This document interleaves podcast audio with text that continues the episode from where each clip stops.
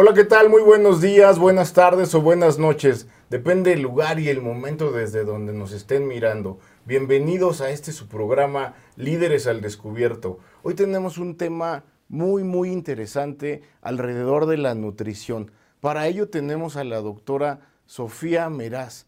Ella es doctora en ciencias de la alimentación y además es la directora científica de Keto Life. Acá estaremos desmitificando muchos temas alrededor de ello. Pero ¿qué les parece si en lugar de que yo la siga presentando y mostrando sus múltiples atributos y reconocimientos, dejamos que en sus propias palabras nos cuente cómo es que ha llegado hasta ahora, qué, qué detalles hay en su niñez, en su infancia, en su juventud y por supuesto en la etapa adulta que nos pueda compartir para que podamos inspirar a esas mujeres y hombres que aspiran o que están en el camino o administran actualmente equipos donde el liderazgo es indispensable. Bienvenida, Sofía, un gusto tenerte con nosotros. Muchísimas gracias por la invitación, Bogar, y para mí es un placer y un honor siempre poder compartir un poquito lo que es mi pasión, la nutrición, y bueno, casi ya 22 años de expertise en el área de la nutrición ya a nivel profesional. Sensacional, importantísimo. ¿Por qué no nos cuentas un poco cómo eras de niña? Eh, si siempre te alimentaste bien, si a lo mejor víctima de todas estas costumbres mexicanas como el no te paras hasta que no acabes, o por qué no, en el caso mío, por ejemplo, lo que se cocinaba por la tarde duraba para la noche y para el desayuno siguiente, si eso es sano, si no.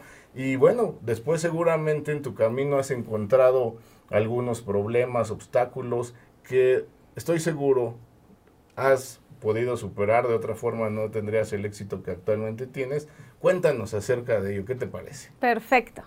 Bueno, pues te platico un poco. Siempre he sido muy hiperactiva, entonces mis padres de niña no me aguantaban. Eh, mi papá en su juventud hacía fisicoculturismo, competía, entonces estaba muy enfocado como a tener una alimentación natural. Nunca nos compraba dulces, todo tenía que ser así hecho en casa, si queríamos alguna hamburguesa tenía que ser hecha en casa, no había algo que pudiésemos nosotros comprar.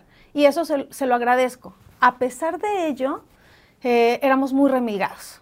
típico de que los niños no quieren comer, la realidad es que casi no queríamos eh, probar cosas nuevas y bueno, mi mamá siempre estuvo muy al pendiente. Mi madre se dedicó completamente a nosotros. Como no me aguantaban, a partir de los seis años me metieron a hacer actividad física. Entonces siempre hice mucha actividad física. Eh, a los 10 empecé a competir en gimnasia, gimnasia rítmica. Y esto me marca, me marca en una forma negativa al inicio que logré romper y convertirlo en algo positivo. Cuéntanos, ¿por qué negativo? Porque la maestra era extraordinaria coach en el ejercicio, pero de nutrición no sabía nada. Y nos pesaba cada semana. No podía subir un gramo porque te castigaba haciendo ejercicio de más. Entonces, te decía, no puedes comer nada de esto, no puedes comer nada de aquello, más nunca te decía qué es lo que realmente debes de comer. Claro. Yo estaba en desarrollo, pues 10, 11, 12 años, eh, medía alrededor de unos 55 y pesaba 35 kilos. ¡Wow! Lo que mi hijo, eh, que va a cumplir 10, está por pesar, ¿no? Por supuesto. Pero empecé a tenerle rechazo y aberración a la comida. Que luego acaba con síndrome Acabó con anorexia. Oh, qué, cosa, qué cosa pero nosotros tuvimos que emigrar después del eh, sismo aquí en el 85. En el 88 nos fuimos a vivir a provincia, a un pueblito, que ahí era donde yo tomaba este, las clases. No se conocían de trastornos de alimentación. Yo lo que hacía, y ojo, porque muchas veces los papás no se dan cuenta porque desconocen, era, me servían el plato más chico que encontraba, que era el de mis hermanos, que les llevo cuatro y cinco años, me ponía los shorts de mis hermanos para que no se me viera grande. Y era una época donde se usaba la ropa muy holgada, entonces las playeras holgadas. Hacía diario ejercicio, o sea, cinco horas de ejercicio. Yo salía de la primaria y posterior a la secundaria y era irte a meter a, hacer ejercicio, ejercicio, ejercicio. O sea, anorexia, vigorexia y todas esas cosas. Y terror a la báscula. Claro. Deprimida porque me sentía la más fea, porque obviamente eh, en, este tipo de ejercicios tienes que estar flaca. Y bueno, pues hubo cosas que marcaron mucho, que por ejemplo me decían, es que la maestra me decía, tienes un cuerpo de luchadora, y yo estaba flaquísima. Puede ser. ¿sí? Entonces tenía la presión por el piso, eh, no comía, no estaba nutrida, mis neuronas, pues imagínate, yo era la más inteligente del salón en ese momento, pero me costaba mucho trabajo porque no tenía una buena concentración, porque no tenía una buena nutrición. Bueno, eso está altamente comprobado, ¿no? Cómo la buena alimentación está ligada a una mentalidad sana, ¿no? Sí. Y por supuesto a un aprendizaje mucho más apto. y a un éxito. O sea, cuando tus neuronas hacen esas conexiones, el éxito va hacia arriba porque estás enfocado en algo. Mi padre, pues entre tanto, a mí me tocó al revés, a mí me tocó, como me encantaba la escuela, no vas al colegio si no desayunas. Entonces yo chillaba, lloraba porque yo quería, para enseñar algo nuevo que yo no me sé y cómo no me van a dejar ir al colegio. Y desgraciadamente, pues mis papás en esos momentos estaban sin conocimiento, sin saber qué es lo que me estaba pasando. Hubo una doctora ahí en, en ese pueblo que les dijo, ella está mal, ella tiene anorexia. Y, Ok. pues, imagínate mis Una papás. iluminada por allí. Sí. Y mi papá maestro de primaria, así como, ¿cómo qué es eso? No había internet, no había cómo buscar información, ¿no? Eh, muy inteligente mi padre, que en paz descanse, se le ocurrió regalarme un libro que a él lo marcó, Ok. que es el de Rose, el de la panza es primero. Mm, Entonces, con dibujitos, qué son las proteínas, qué son las grasas, este, qué se debe, cómo no se debe comer, cómo te sientes después de comer, las vitaminas, minerales, y me empezó a gustar. bien. Tomé la decisión, y eso yo creo que nos ha pasado a todos, después de que te vas por algo y te superenfocas, terminas dejándolo cuando no encuentras el balance perfecto. Boté todo y me dediqué a la mala vida, o sea, a comer de todo lo que no me había comido en años. Y pues subí de peso. Claro. No engordé, o sea, subí los kilos que yo debería de tener, pero no los subí nutricionalmente. Fueron de grasa, de azúcares, de, de lo que yo no, no podía comer. Por azares del destino vengo a Ciudad de México y voy al TEC de Monterrey a una expo de carreras. Oye, pero antes de que lleguemos allá, decías, me marcó para mal y para bien. Ahí voy. Ah, Ok, perfecto. Ahí voy. Sensacional. Voy a la expo de carreras y encuentro algo que dicen licenciatura en nutrición. Ok. Yo traía una muy mala relación con la comida, una muy mala relación con mi cuerpo. O sea, me sentía fea y flaca y luego fea y gorda, Ok. ¿sí? Y me empiezan a explicar que un nutriólogo que yo no conocía, nunca había visto uno, nunca, nunca había tenido atención con nadie que se dedicara a la nutrición, era aquel que te enseñaba a comer. Eso se me grabó tanto que es mi lema ahora. Es aquel que te enseña a comer. Ah, caray, que no tus papás te enseñan a comer. No. Ellos solo te lo dan. Sí. Y yo dije, yo quiero estudiar esto. Obviamente no había la capacidad económica, y vengo de una familia muy humilde, para que me mandaran a Ciudad de México. Como era tan buena estudiante, hice un trato con mi padre para que me dieran la oportunidad de presentar examen en Jalapa. Estudié en la Universidad Veracruzana, orgullosa de haber estudiado en la Universidad Veracruzana. Y cuando yo entro, vengo con unos trastornos alimenticios terribles. Pero empiezo a aprender de otras personas que había una salud idónea, una salud 360, que había que meditar, que había que hacer ejercicio sin fanatismo, que había que combinar los alimentos, que tener una buena hidratación, unos buenos hábitos de sueño, un equilibrio en el punto del estrés. Entonces empiezo a hacer cosas que en mi casa no me habían enseñado, que mi entorno no lo tenía. Yo venía de desayunar café con pan, que eso es en provincia. Sí, cómo no. ¿sí? Y luego a media mañana, pues échate las, las enchiladitas este, con huevito. Sales y pues comes sopa de pasta con tus tortillas de nuevo. Y posterior en la tarde vas al parque y te consumes alguna golosina. Y cenas otra vez un exceso de carbohidratos. No sabía cómo combinar.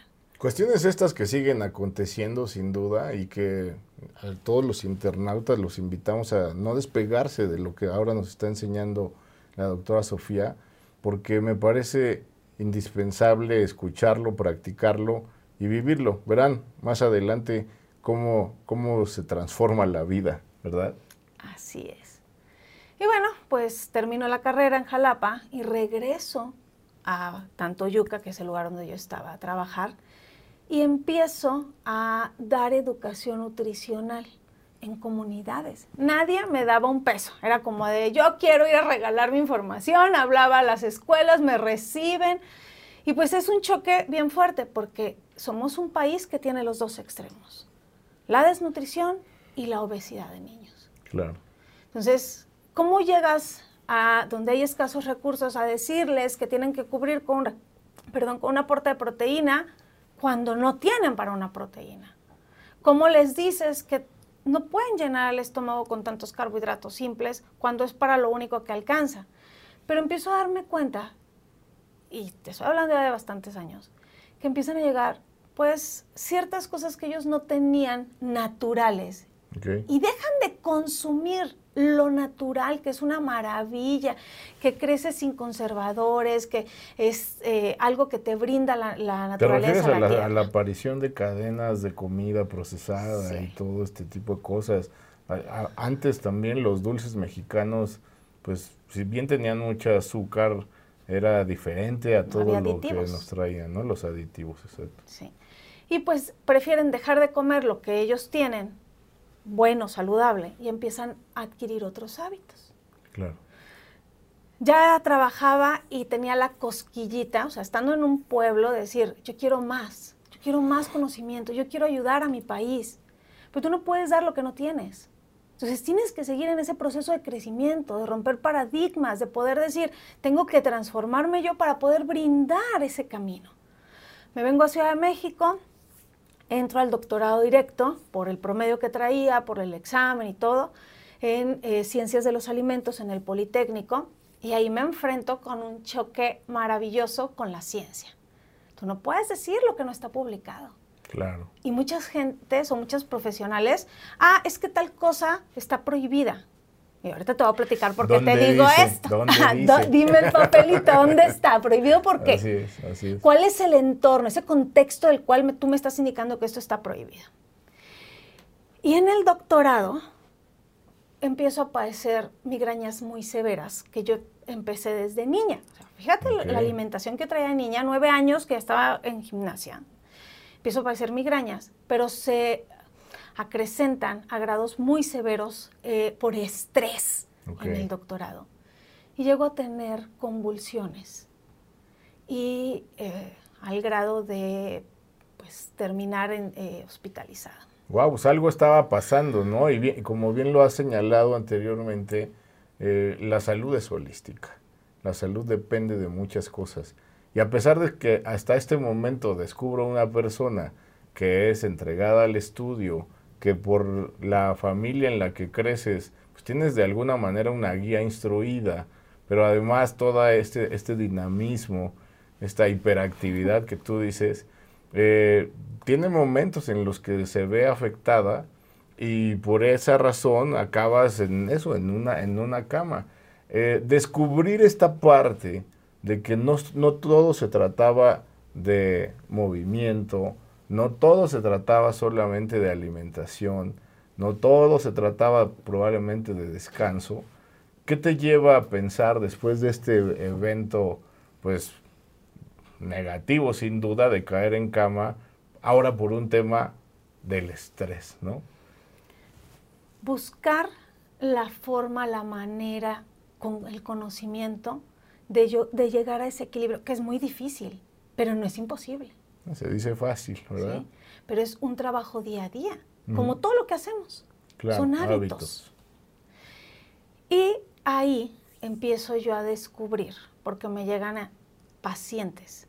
Eh, pues imagínate, yo estaba con todo este problema que tengo un hermano neurólogo y me dice, ah, espérate lo peor. O sea, lo que a ti te está pasando es tan severo que puedes tener un tumor cerebral y te pueden quedar muy pocos meses de vida, ¿no? Entonces, hazte todos estos estudios. Bueno, dije, pues ya vi, como, como decimos todos, ya viví lo que tenía que vivir, me voy en paz. No es cierto, no había vivido lo que tenía que vivir, tenía muchas cosas más por dar, por aprender, por compartir, ¿sí? Claro. Hasta eso de pronto los seres humanos queremos adaptarnos, ¿no? A, a las vicisitudes de la vida. Y está fatal cuando se tiene tanto camino por delante como ahora nos contarás. y que se puede hacer cambios. Sí, sí. Porque en momento te dan algún diagnóstico y lo primero que dices, pues ni modo, me voy a morir. Bueno, porque además no sabes, ¿no? Eso dicen ellos. Pero hay ahí tantos, tan, tantos ejemplos, ¿no?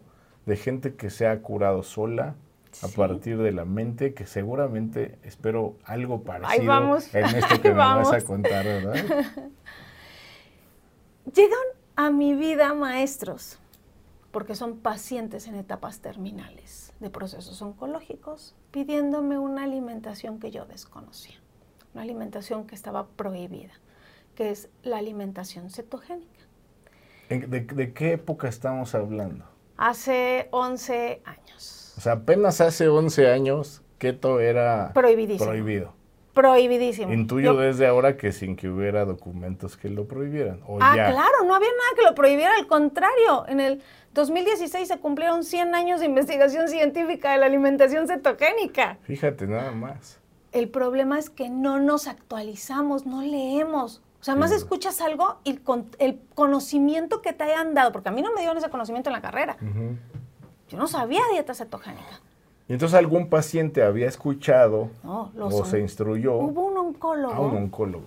que les dijo, lo único que tienes que te puede ayudar de calidad de vida, porque no te puedo dar ya ni quimioterapias ni radioterapias, es que hagas una alimentación cetogénica. Por azares del destino, esa paciente, porque era mujer, llegó conmigo y pues lo primero que hice fue ponerme a estudiar. Decir, Ok. a ver, ¿qué hay? ¿Qué hay en la ciencia? En lugar de decirle, no, no lo sé, déjame ver si puedo, déjame ver qué hay para yo poderte ayudar. Y empiezo a utilizar todos los artículos que había previamente. De hecho, 1914, el doctor Jocelyn Procter es el primero que empieza a utilizar la alimentación cetogénica para controles glucémicos a pacientes con diabetes. No había insulina. La insulina es hasta 1921. Fíjate. 1916 él publica las primeras listas de alimentos que logran simular o emular el estado de ayuno, porque él hizo que esos pacientes controlaran las glucemias sometiéndolos a más de siete días de ayuno. O sea, a un diabético le quitas la comida, Claro. ¿sí? Claro, cuando eso parecería contraintuitivo, ¿no? Exacto. Vean a un diabético en sus primeras horas del día y a todo mundo le dice que tiene que comer porque si no empieza a temblar y se empieza a sentir mal. Por supuesto, cuando el cuerpo ha estado sujeto a un tipo de alimentación y le produces un shock, pues algo debe de pasar.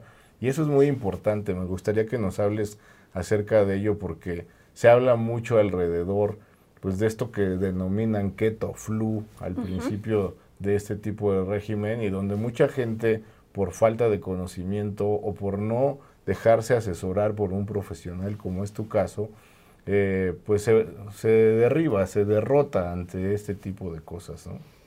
La cetosis nutricional se logra a través de una combinación específica de los macronutrientes. O sea, hay que, característica uno de una alimentación ancestral es baja en carbohidratos. O sea, ¿cómo es que nosotros seguimos en este planeta existiendo si antes no había agricultura? Sin duda. no se comían excesivas cantidades de carbohidratos, porque ahora queremos meterle al cuerpo cantidades excesivas de azúcares y de carbohidratos refinados, cuando comían ¿Son lo que cazaban. Es una adicción terrible. Es la droga que más se vende, está permitida y que más mata. Fíjate. Oye, fíjate, ahora que hablas de eso, eh, Yuval Harari en su libro Sapiens habla pues mucho de esta transformación en el ser humano, ¿no? En ese momento, justo en el Sapiens, donde entre las cosas que destaca es cómo el sedentarismo viene a crear un parteaguas en la historia de- para muchas cosas, pero incluso el de la alimentación, ¿no? Y al lado de eso se ha hablado mucho de que la agricultura trajo la domesticación de granos, que de pronto hoy se aprecian como que ni siquiera son aptos para el ser humano. ¿Qué hay de eso? Cuéntanos. ¿Y, y cómo, cómo años después, donde parecería que no aprendimos nada, sino que por el contrario vamos mucho más hacia el alimento procesado, eh, ¿cómo poder salir de, de ese aparente ciclo vicioso? Es difícil, no te voy a decir que es fácil, porque hay una frase que dicen, no todos están en, la alimentación cetogénica no es para todos. A ver, el cuerpo humano sí está diseñado por una alimentación cetogénica, una alimentación baja en carbohidratos, que es la primera característica. No es alta en grasas, como dicen, es baja en carbohidratos. Que puedas lograr que tu cuerpo cambie su metabolismo. Y eso te lleva a tener una flexibilidad metabólica.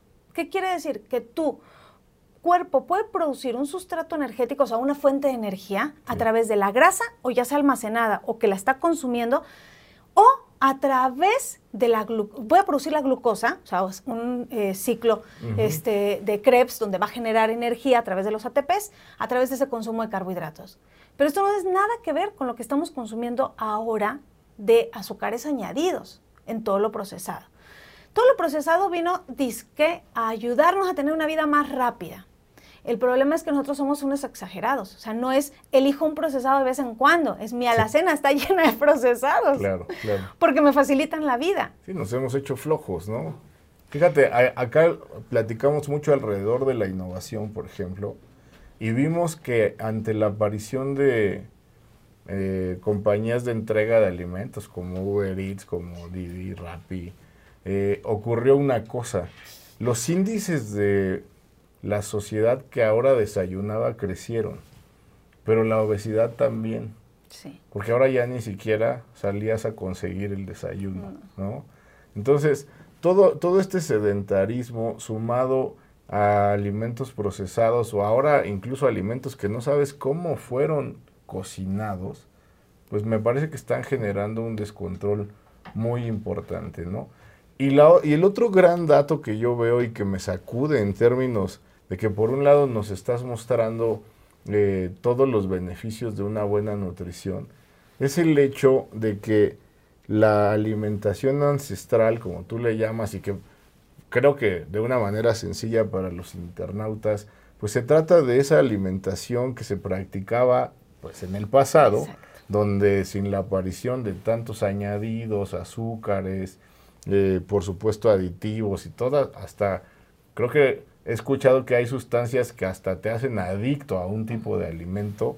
Me parece que eso se contrasta mucho contra un dato que encontré relacionado con que si todos los alimentos fueran eh, cosechados o generados de manera natural, no alcanzaría para los 8 billones de ciudadanos. Entonces, hay aquí un, un problema interesantísimo que resolver que me gustaría escuchar. Te lo voy a decir en cinco la, puntos. voz informada, por favor.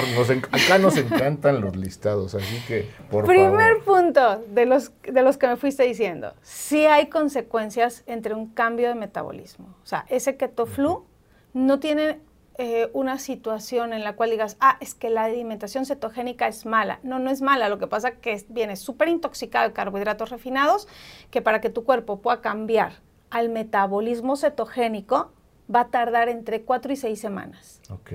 Oye, ¿hay alguna preparación mental para evitar ese shock o es, es completamente biológico? Hay ácidos grasos, triglicéridos de cadena media, o sea, mm. mucho se recomienda el aceite de coco, el aceite de coco es una grasa saturada, que lo que realmente sirve es la cadena 8 y la cadena 10. La cadena 12, que es el ácido láurico que ha tenido ahorita gran impacto con lo de COVID, porque sí llega a encapsular este, al virus, pero no te hace el cambio del switch metabólico. Entonces, la cadena 8 y la cadena 10, triglicéridos de cadena media, entran directamente a la vena porta, pasan a las mitocondrias hepáticas y generan la energía inmediatamente. Lo mejor es que no se absorben. O sea, que no puedas engordar si te tomas tu café con MCT. Esto es un café con, con solo cadena 8 y 10. Nada de que mantequilla más. ¿MCT o aceite de coco? No, aceite de coco no sirve. Ah, es diferente. Es grasa saturada. Ah, ok. Solo triglicéridos de cadena media, que se llaman conocidos como MCT. Sí, sí, sí. El segundo punto de lo que me comentabas, en ese proceso de que sí, se tuvo que desarrollar algo más, porque antes estábamos acostumbrados a comer lo que la naturaleza te brindaba por temporada. Las frutas cítricas no estaban en todo el año, solo en la temporada de calor. ¿Por qué le quieres dar un shot de azúcar simple, sin fibra, cuando no lo necesitas porque tu cuerpo está en diciembre invernando? Claro. Claro. Entonces, venimos... Juguito de naranja cuando se necesitaba. No, solo es todo el año. Exacto. y de ahí, pues, de la misma manera, vegetales por temporada, aquello que procede de los animales de origen natural, pero tampoco es nuevo lo que me comentas, 1950.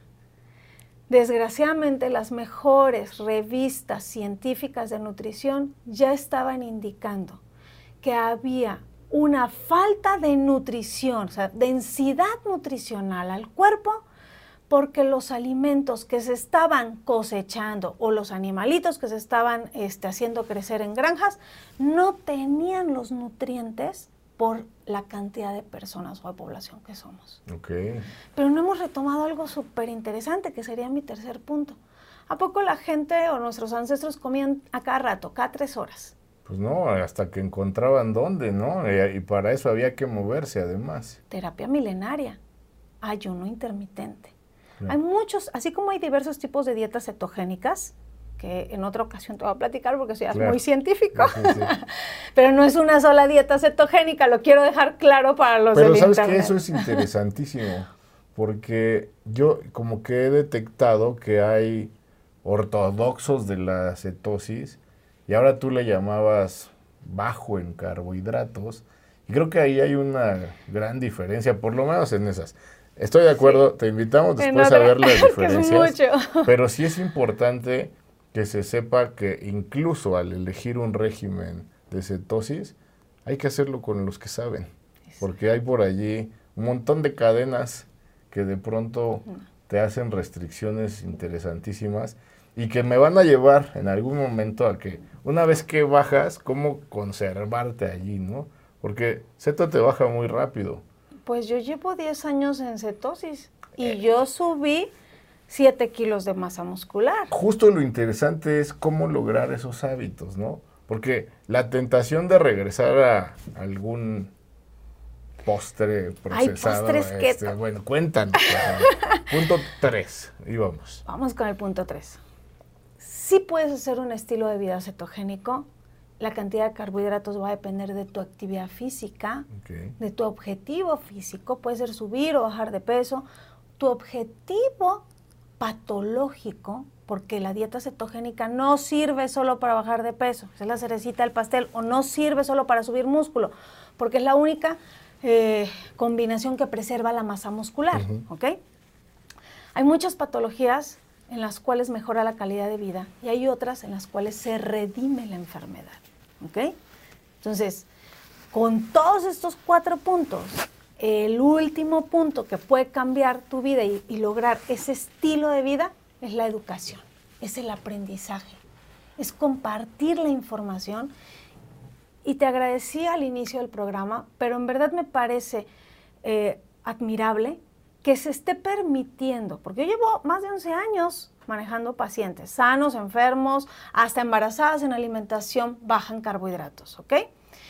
Eh, pero está muy todavía vetado el que se maneje esta alimentación, porque nos han puesto a actualizarse y no es algo nuevo, te vuelvo a decir, 100 años de investigación científica con respaldo en todas las patologías, hasta en embarazo, ¿eh? Mm. Y de aquí que salga un preámbulo para que la gente que quiera mejorar capacidades, y es, no te voy a prohibir un postre, te voy a enseñar cómo puedes hacer un postre bajo en carbohidratos, dónde puedes conseguir de forma pues natural, se podría decir alguien que también te elabore ese postre. Es saber combinar los alimentos. No, yo estoy a dieta. No, no es una dieta, es un estilo de vida. Puedes ir a cualquier país, puedes ir a cualquier pueblo, a cualquier comunidad va a haber cualquier animal que corra, vuele, nadie o camine. Sin Lo vas a encontrar. Ese es un, ese es un dato interesantísimo. ¿eh? La verdad es que eh, cuando practicas keto, que yo debería ponerme un letrero de que ya no lo estoy haciendo, no se vayan a equivocar, pero el, la verdad es que es, una dieta fácil incluso para los mexicanos. Eh, porque cualquier cosa tiene grasa, los guisados que se acostumbran, pues tienen, parecería ese balance por supuesto, hay que cuidar mucho más el tema, creo, el del carbohidrato ¿no? y el movimiento. Pero de verdad, eh, es, es, es, relativamente sencillo encontrar alimentos para no salirte de, la, famosa cetosis. Que ese es otro dato interesante, ¿no? Eso de que entras y sales, eh, también de pronto a quien lo practica le puede resultar difícil el estaré, no estaré, me pasé del carbo, sí, no. ¿Ahí qué hacen ustedes? Es que se ha malinterpretado. La gente piensa que todo es estar, como las calorías, cuando las dietas por calorías, todo es estar contando carbos. No. Hay, bueno, yo les voy a contar un poquito cómo les enseño a mis pacientes. Esta lista de vegetales es ilimitada, puedes comer lo que quieras, cuando quieras, y les enseño su porqué. Todo tiene un porqué. Si te das cuenta, te voy a poner un ejemplo bien sencillo. Dos tazas de acelga tiene 4.3 gramos de carbohidratos. No, hombre, si nada más puedo comer 20, tiene 4.3 gramos de carbohidratos. Ok, pero se resta la fibra. Te termina quedando 0.7 de carbohidratos por dos tazas de acelga. Mm. No he conocido a ningún paciente en los 11 años que se coma dos tazas de acelga en una comida. Pero más en volúmenes, eso también se tiene que enseñar, supongo. No es lo mismo que te comas dos tazas de acelgas. Sí la sensación que provocará en tu estómago a que te comas una galleta María, perdón, el comercial. Vas a seguir teniendo hambre y, vas a disparar azúcar y, carbos, ¿no? Entonces, todo tiene una razón. Vamos a lo rico de la keto. Pero te falta un punto. Espérame, espérame. Ah, vamos a lo rico de la keto. La grasa. Bien. La grasa no es mala. Hay dos ácidos grasos esenciales. Hay nueve aminoácidos esenciales. No hay ningún carbohidrato que sea esencial. Okay. Nuestro cuerpo lo puede producir. Y no estoy peleada con los carbohidratos. Y la keto no es cero carbs, como se dice. Ah, es una dieta sin carbohidratos. No existe. Solo la carne, bueno, la proteína animal no tiene carbohidratos, pero tiene aminoácidos glucogénicos. Va a haber pico de insulina. Claro. No puedes vivir a carne y a grasa. No se puede. Entonces, consumes vegetales de la superficie de la tierra, consumes proteína animal natural, que cierta proteína como el huevo tiene carbohidratos. Los quesos que son, pues tienen un proceso que lo puedes también consumir, de, este, pues hecho eh, en algún. Pero ese carbohidrato vive ancestralmente. Claro. La, diferencia. No es, no tiene un proceso de refinamiento, ¿sí? Y fruta, bayas, frutos silvestres, que estaban en mayor proporción por las temporadas antes de que viniera todo esto este, a modificarse, porque el plátano ni siquiera se podía comer. El plato ha sido modificado genéticamente para que nosotros lo pudiésemos comer, que no entra en keto, ¿eh? Entonces, finalmente, hay unas semillas deliciosas que son los frutos secos que tampoco se pueden consumir en gran proporción porque tienen grasas omega 6. Tienen omega 3 que son antiinflamatorias, pero las omega 6 son proinflamatorias. Y no es que sean malas. Venimos de aceites hidrogenados. Claro. Te voy a, te voy a hacer una pregunta, vamos a ponernos capciosos. por favor. ¿Alguna vez te has comido una mazorca de maíz? O sea, el, lote. ¿Te escurre la grasa cuando te lo comes? No. Entonces, ¿qué congruencia habría que haya un aceite de maíz? No. ¿Has comido la soya alguna vez, los frijolitos de soya? Sí, sí, sí. ¿Te escurre la grasa cuando te la comes? No, tampoco. ¿Y por qué hay un aceite de soya? Wow. Hay que ser, en la dieta keto, por eso es lo ancestral. Hay que ser muy obvios. Cómete un aguacate, yo en mis 15 me ponía el aguacate en el cabello. de acuerdo. Entonces, come las grasas naturales que te proporciona la misma naturaleza. Come la proteína natural y come los vegetales que crecen en la superficie de la tierra. Bien. Dependerá ya, eso es para quien quiera llevar un estilo de vida cetogénico, dependerá ya de una patología mover, se le llama el ratio, o sea, la cantidad de grasa, en contra o en relación de la cantidad de carbohidratos con proteína. Pero eso ya es específico. Claro, claro. Oye, qué interesante. ¿Falta un punto o ya, o ya quedó? No, ya quedó porque si no me sigo. Ah, Entonces, mejor tú indícame. Oye, a ver, eh, muy sencillo. ¿Cómo hacemos para relacionar el liderazgo y la nutrición? Es la mejor pregunta. Por favor. Si tú no tienes la capacidad de liderearte a ti mismo, y tomar la decisión de si te vas a ir, no puedo decir marcas, pero por ese refresco efervescente más un pastelito así lleno de azúcares, no has comido, vienes de un ayuno, no has comido y te dicen, ok, no puedes permanecer en ayuno. ¿Quién dijo que no puedes permanecer en ayuno si hay un premio Nobel? En el 2016, el doctor Yoshinori Suni, de todas las ventajas metabólicas que tiene esta terapia. ¿sí? Y no quiere decir matarte hambre, porque tú puedes hacer ayunos cortos, ayunos más largos, sin generar, que es la característica, picos de insulina. Tú ahí estás generando un pico de insulina muy severo. Va a haber mucha azúcar en tu sangre. Lo comentaste hace rato. ¿Va a haber saciedad? No. Va a haber más ansiedad. Y quiero eh, complementarlo con que en 1968 el, el doctor eh, Owen, que acaba de fallecer, hizo un estudio maravilloso en Harvard. Sometió a cinco estudiantes de medicina 40 días ayuno bíblico, así le llamó él, porque fueron 40 días. Siguieron haciendo sus actividades porque hasta 1968 se decía que el cerebro solo se nutría de glucosa. Él empieza a medir desde el día 1 hasta el día 40 qué sucede en el cerebro con la glucosa. El día 4 la glucosa se mantiene como una pérdida de un 60%, se mantiene en un 40% hasta el día 40. Y entra, decía, nada pasa a la barrera hematoencefálica. Sí, sí, sí, ajá. Uno de los cuerpos cetónicos, porque hay tres cuerpos cetónicos que se producen en este metabolismo de la cetosis nutricional, el beta hidroxibutirato, BHB, que es el conocido, que atraviesa la barrera hematoencefálica y cubre el 60%. Se mantiene en ese 60% del día 4 al día 40. Al día 40 les inyectan 20 unidades de insulina esperando una hipoglucemia severa. Claro. No les pasó nada a los jóvenes. Porque estaban cetoadaptados. Ya habían cubierto lo que me preguntabas de la sintomatología del cambio metabólico el cerebro tiene otra fuente nutricional y cuando tú logras esa estabilidad que también me preguntabas de entrar y salir, si tú toda tu vida has comido un chorro de carbohidratos, pues vas a tardar entre seis meses y un año en lograr una flexibilidad metabólica. Que tu cuerpo diga, ah, pues ahorita sí tengo grasa, ahorita no tengo grasa, te voy a utilizar glucosa. ¿sí? O me, dio, me acaban de dar este, mayor cantidad de glucosa porque se comió un bol de fruta y pues ya no es como el tan restrictivo, ¿no? Pero vas a tener esa capacidad de usarlo, no de almacenarlo. Ahorita no lo estamos usando, lo estamos almacenando.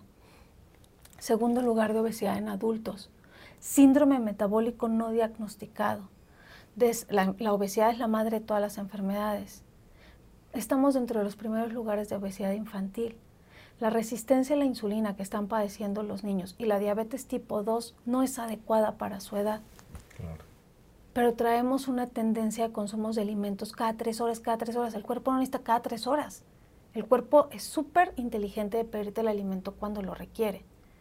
Y cuando tú vas teniendo esa adaptación, y no es dejar de comer, es cubrir con densidad nutricional lo que tu cuerpo requiere. Así que no va a haber descompensación cuando la haces, como indicas, con un profesional que sepa y que sea congruente, no que se esté echando la torta de tamal con el refresco. Entonces, ¿cómo puedes indicar algo de lo que no vives? Ahí está tu liderazgo. Tú vas a liderar en el momento en el que tú haces ese cambio, en el que tú tomas esa decisión de qué es lo mejor para ti. Llevo 10 años sin padecer una migraña incapacitante. No me he vuelto eh, a desmayar, ni a estar, ni a convulsionarme, y no tomo medicamentos. Entonces, obviamente sí, por estrés he tenido en alguna ocasión una cefalea, que es mucho más fácil cuidarla a una migraña que, que eh, utilizar medicamento intravascular. Ya lo creo. Pues miren, qué interesante lo que nos cuenta Sofía. La verdad es que hay que tenerlo muy en cuenta. Y fíjate, un poco ya hacia finalizar, eh, sea, yo, yo, he escuchado de mucha gente que reporta incluso en la cetosis mayor creatividad, eh, mayor capacidad de innovar o incluso el descubrimiento de habilidades mentales que pensaban no tener. ¿Qué hay de eso? Muy cierto. Muy cierto. Algunos de mis pacientes, pues, eh, son altos directivos y preciso organizaciones de salud y no conocían, por ejemplo, la cetosis y el ayuno. Y ahora hacen one meal a day, una sola comida al día, y ellos siempre están en juntas y siempre están ideando y liderando y reuniones. me dices que es impactante. ¿Cómo puedo concentrarme? ¿Cómo puedo tener la energía? ¿Cómo no puedo? No tengo lo que en México se conoce como el mal del puerco, que es una hipoglucemia reactiva realmente. Este, a la carga glucémica que le metiste a esos carbohidratos, azúcares simples y después pues, secreta la insulina para poder mediarlo y ni siquiera tengo hambre. Y están en su peso y preservan su músculo. Pero en el momento en el que comen, lo que se busca cuadrar es el nutriente que el cuerpo requiere, esa densidad nutricional. Entonces, cierto, mejora conexiones neuronales, te da mayor rendimiento, obviamente hace un efecto antiinflamatorio. Y esto, pues ahorita por COVID, la verdad es que benefició. Hay más de 10 artículos científicos que salieron en un año haciendo el cambio del switch metabólico a dieta cetogénica a pacientes que se enfermaban de COVID-19. Entonces, mejoras tu salud, rindes más, te concentras más, evitas desarrollar enfermedades crónico-degenerativas y redimir algunas como la diabetes o la resistencia a la insulina, síndrome metabólico, hígado graso no alcohólico. Entonces, todo esto va a hacer que tú, en tu trabajo, en lugar de estarte reportando tantos días de ausencia por enfermedad, pues que estés y que no seamos un país donde somos el país de los países que más trabajan, menos vacaciones tiene, menos gana, porque no rendimos. Claro, claro. Pues si esas y otras múltiples razones no les motivan a entrar a cetosis, ya no sé qué pueda yo hacer, ¿verdad? Pero bueno, eh, fíjate, eh, hay una cosa también que me gustaría conocer porque la industrialización está en todo y es voraz. Incluso he oído de cetonas externas. Otra vez, si hablamos de que la cetosis se producirá por una alimentación correctamente llevada, ¿esto es bueno, es malo, las cetonas ¿O por externas? Qué? ¿O por qué? ¿Por qué salen? ¿Por qué no? Bueno, como entrar en cetosis es tan difícil y las personas no tenemos el liderazgo como para decir, lo hago. Yo le llamo... maldita prisa. Yo te voy a decir una cosa, a la Viva México, así les digo a mis pacientes, aquí hay dos caminos. O lo haces a la Viva México, me aguanto bien. No importa que me dé la cabeza, no importa que me dé este letargo, no importa que, que, me dé insomnio, no importa que tenga ansiedad, porque ya sé que en cuatro a seis semanas yo lo voy a lograr, ¿ok? O te auxilias. Estas las, descubri las descubrió el doctor Dominic de Agustino. Cuando el doctor Dominic de Agustino le llega a las manos el estudio que te compartí de Owen y de Cahill, que dice, no, no, es posible, o sea, que haya un nutriente que atraviese la barrera hematocefálica. Él le trabajaba a la NASA y a los marines en Estados Unidos en un proyecto y tenía que evitar que los marines, que cuando eh, buceaban, pues perdieran tanto la concentración uh -huh. este, y rindieran más también así, eh, pues en el ejercicio, ¿no? Y aquellos de la NASA que se iban, porque su esposa y él también estuvieron este, en esos proyectos, pues no perdieran masa muscular. Entonces empieza a utilizar la alimentación cetogénica con este objetivo. Pero pues no tienes tanto tiempo para que un marín se pueda eh, cetoadaptar, que claro, se le llama. Claro. Entonces imagínate el pobre marín los prim el primer mes no se puede ni despertar y anda cansado y le ponen a hacer ejercicio y no rinde, ¿no? Y lo que desarrolló, porque él tiene patentadas las cetonas exógenas, okay. a diferencia de eh, otro tipo de suplementos que no son sales cetónicas, ¿sí? Entonces él patenta las, las, sales cetónicas y empiezan a utilizarse. Cuando tú tomas las sales cetónicas, 30 minutos después que ya llegan a tu cuerpo, uh -huh. el cuerpo entiende, porque es metabólico, claro. ok, no me están dando los carbohidratos, no voy a hacer ciclo de Krebs. Ah, pero mi mitocondria tiene el nutriente, los cuerpos cetónicos. Okay. Y entonces produce la energía que requiere a través de esas sales cetónicas ya van a generarse los cuerpos cetónicos. Pero quiero hacer una aclaración. Esto no es para, me tomo un suplemento y además hay ciertos requisitos. Tienen que ser 7 gramos de sales cetónicas de beta hidroxibutirato. Okay. No es, ah, la sal de magnesio, la sal de potasio, sí. eso no sirve. No, no, no son, y son caras. Es un producto muy caro. ¿sí? La leucina, por ejemplo, es un aminoácido altamente cetogénico en dosis específicas. Entonces Bien. sí sirve, pero no es para que tú te tomes las sales cetónicas, te vayas a comer la hamburguesa con papas porque no quieres subir, porque entonces seguimos sin liderazgo. Claro. No estás cambiando tus hábitos. Y eso es lo que más daña. Estás generando dos fuentes energéticas al cuerpo. Y de ahí que muchos doctores estén en contra de la cetosis porque dicen, te va a dar una cetoacidosis. Hay características de una cetoacidosis diabética. Número uno, no hay producción de insulina. Número dos, hay una elevación de glucosa sanguínea arriba de 200. Y número tres, producir cuerpos cetónicos es tan difícil. Si tú haces ayuno de 7 días y cargas entre 100 y 125 kilogramos de peso muerto todos los días o te pones a entrenar uh -huh. para un triatlón, podrías llegar, y eso pues dependerá mucho de tu habilidad flexibilidad metabólica, entre 5 y 7 cuerpos cetónicos, 5 y 7 milimoles okay. por decilitro de cuerpos cetónicos. un diabético llega a tener hasta 25 milimoles de cuerpos cetónicos con glucosa elevada. No es lo mismo. Cetoacidosis diabética y acá tenemos cetosis nutricional. Ya. Wow, pues miren, la verdad es que riquísima esta charla. Eh, ya te estaré invitando para seguirle porque hay muchísima más información que seguro se necesita. Pero bueno, ya te descubrí. La verdad descubro una persona que justamente en ese pasado donde encuentras obstáculos que has tenido que superar, digamos, a la buena y a la mala, has aplicado el conocimiento, no te has detenido en esa curiosidad por encontrar respuestas, no solamente aquí, sino en el mundo, como se puede apreciar de las fuentes que citas. Y me parece que todo eso hace que seas la mujer reconocida a nivel mundial en este, en este tema de la cetosis, la nutrición. Y que bueno, pues supongo que por eso, desde Keto Life también estás haciendo todos los esfuerzos para hacer llegar a la población, en especial mexicana, eh, pues justamente este tipo de alimentación sana. Recordarles, grandes empresarios como por ejemplo los eh, creadores de Google o de Twitter hacen una sola, eh, una sola ingesta al día. Así que, pues, vayan, busquen inspiración en todas estas personas y de allí que podamos afirmar que una buena alimentación es una base indispensable para el liderazgo. Muchas gracias. Muchas gracias. Muchas gracias.